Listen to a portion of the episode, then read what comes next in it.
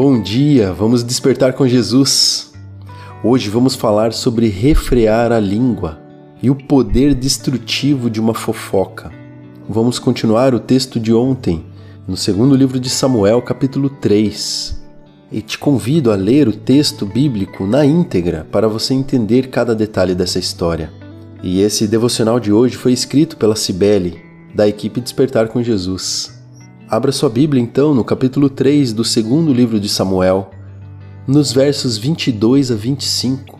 Joabe e os outros oficiais de Davi voltaram de um ataque rápido, trazendo muitas coisas que haviam tomado dos inimigos. Mas Abner não estava mais em Hebron com Davi, porque este já havia o deixado ir embora em paz.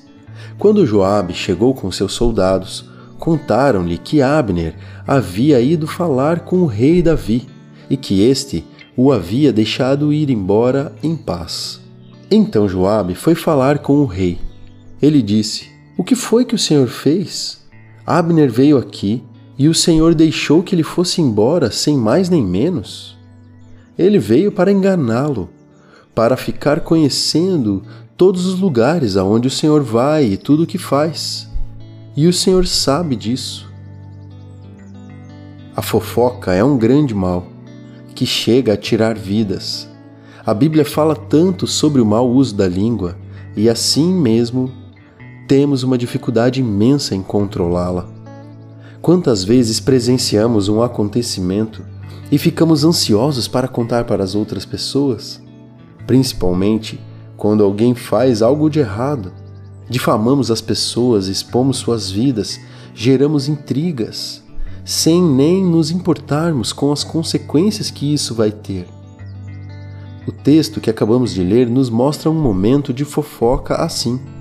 E não se trata de qualquer fofoca, pois Abner havia matado o irmão de Joabe.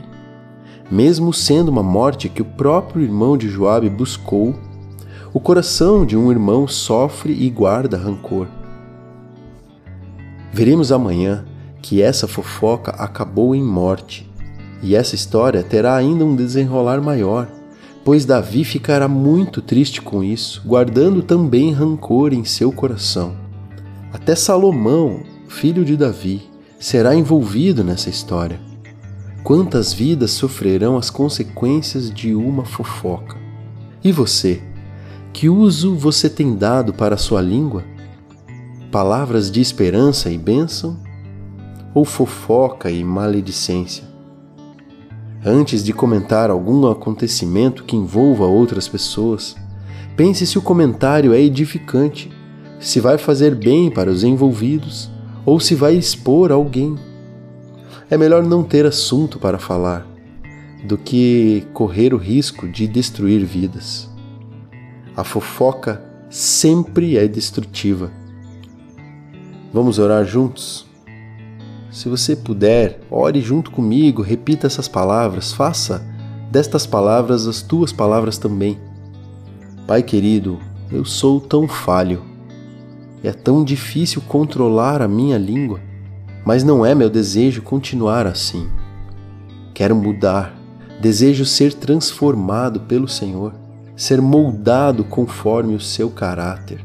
Desejo que da minha boca fluam palavras de bênção e esperança para quem me ouve. Ajude-me, Pai. Só mesmo pela Sua graça isso será possível. Que através da minha boca vidas sejam salvas e não destruídas. Eu te peço e eu decido mudar. Em nome de Jesus. Amém. Nosso querido ouvinte aqui do Despertar com Jesus, compartilhe essa mensagem com alguém. Não se esqueça de se inscrever aqui nesse canal para você receber notificações de novas publicações. Que Deus continue te abençoando e te ajudando a refrear a sua língua. E desperte, Jesus está voltando.